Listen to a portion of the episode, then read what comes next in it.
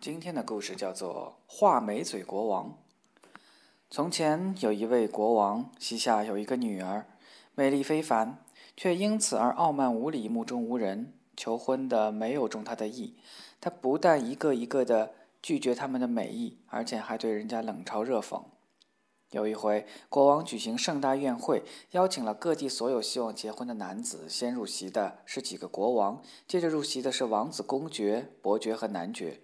最后入席的是其余所有应邀而来的男子。公主走过这个行列，可对每一位横挑鼻子竖挑眼。这位太胖了，她就用轻蔑的口气说：“好一个啤酒桶！”那个呢又高又瘦，她就评头论足的说道：“活像一只大蚊子。”下一个呢太矮了，五大三粗，笨手笨脚，她又说道：“第四个呢脸色太苍白了，一具死尸。”第五个脸色太红润，一只公火鸡；第六个呢，身板不够直，像一块放在炉子后面烤干的弯木头。就这样，他看谁都不顺眼。有一位国王，下巴长得有点翘，更是免不了遭到他大肆嘲笑挖苦。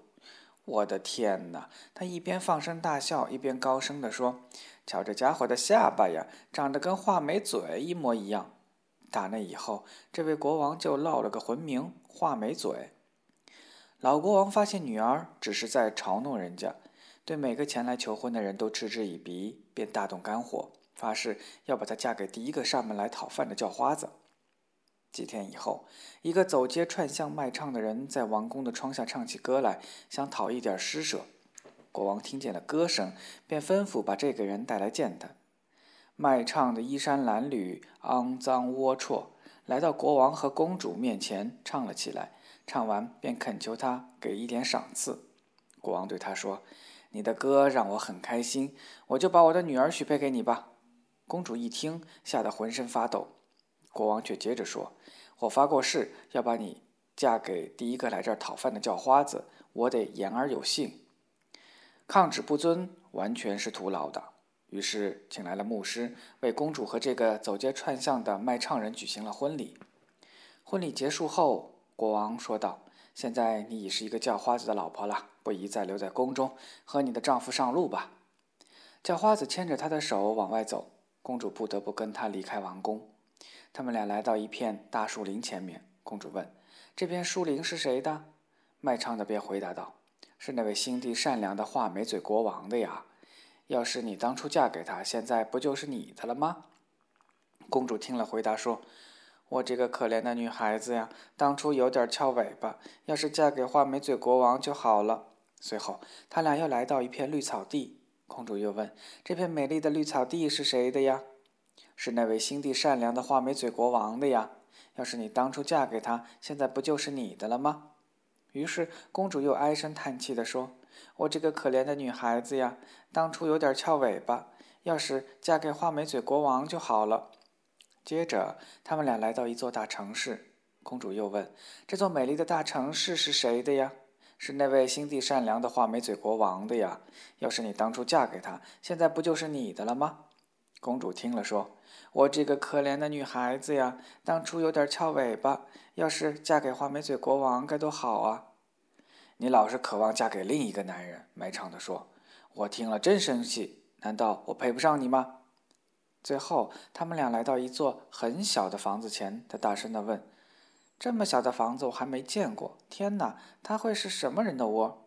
卖唱的回答说：“这是我的房子，也是你的家，我们就共同生活在这里。”房门又矮又小，公主进去时不得不弯下腰来，不然就会碰了头。佣人在哪儿呢？公主问道：“哪里来的佣人呀？”叫花子回答说：“干什么事你都得自己动手。喏，你得快点生把火，把水烧开，然后给我煮饭。我已经累得不行了。”可是公主哪里会生火煮饭呀？叫花子只得自己动手，不然就得挨饿。他们的晚饭很简单，晚饭后就休息了。谁知第二天一大早，他们就赶她下床，逼着她做家务事。他们就这样过了好几天，吃完了所有的存粮。丈夫于是说：“老婆，你看咱们这样光吃饭不挣钱，可怎么活下去啊？你来编筐子吧。”说罢，他就出去砍了些柳条，扛回家来。公主开始编筐子，可柳条又粗又硬，把她娇嫩的双手全弄伤了。我觉得，丈夫说：“这样不行啊，别编筐子了，还是纺线吧，也许你会再行些。”于是她开始坐下来试着纺线，可是纱线很粗糙，把柔软的手指勒得鲜血直流。你看看，丈夫又说道：“这也算怎么一回事嘛？你什么也干不了，娶了你当老婆，我算倒霉透了。现在我得做一做陶器生意，卖锅碗瓢盆什么的。你呢，到市场上去叫卖。”天哪！他心想：“要是我父亲王国里的人来赶集，看到我在那儿叫卖锅碗瓢盆，他们一定会嘲笑我的。可是又有什么别的出路呢？不然就得活活饿死。”一开始，他的生意还不错，人们见她长得漂亮，都来买她的东西，而且连价也不还。的确，有几个人付了钱，却把锅子作为礼物送给她。夫妻俩靠她卖来的生活了一段时间，然后丈夫又进了一批陶器。她坐在市场的一个角落里，把锅碗瓢盆什么的摆放在自己周围叫卖起来。谁知，一个喝得醉醺醺的骑兵突然打这儿疾驰而过。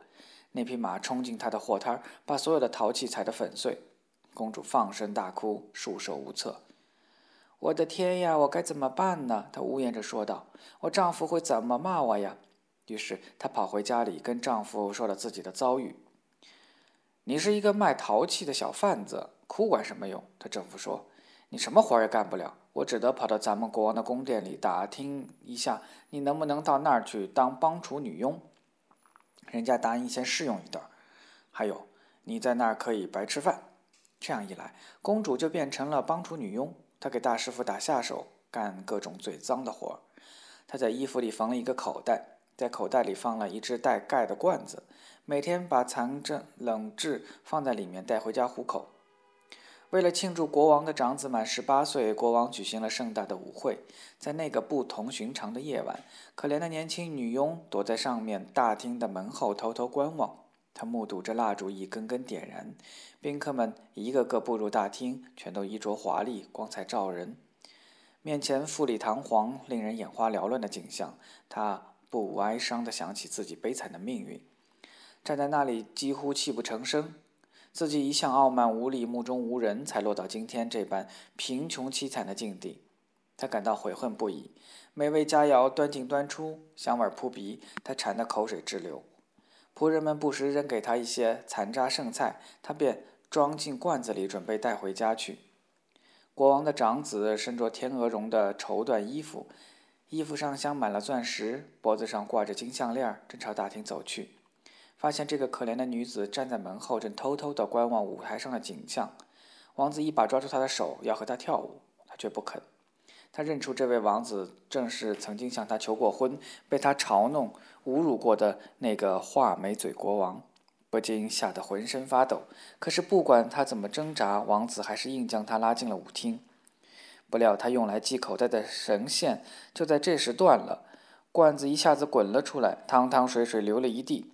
残剩冷炙洒的到处都是，人们一见哄堂大笑，他成了众人的笑柄，羞愧得恨不得有个地方钻进去。他朝门口冲了过去，想要逃走，可在台阶上被一个男子拦住去路，又给拉了回来。他定睛一看，这个男子又是画眉嘴国王。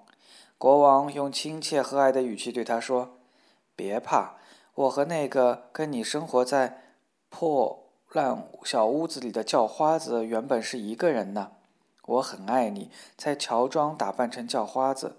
那个喝得醉醺醺、冲进你的货摊把陶器踩得粉碎的骑兵也是我呀。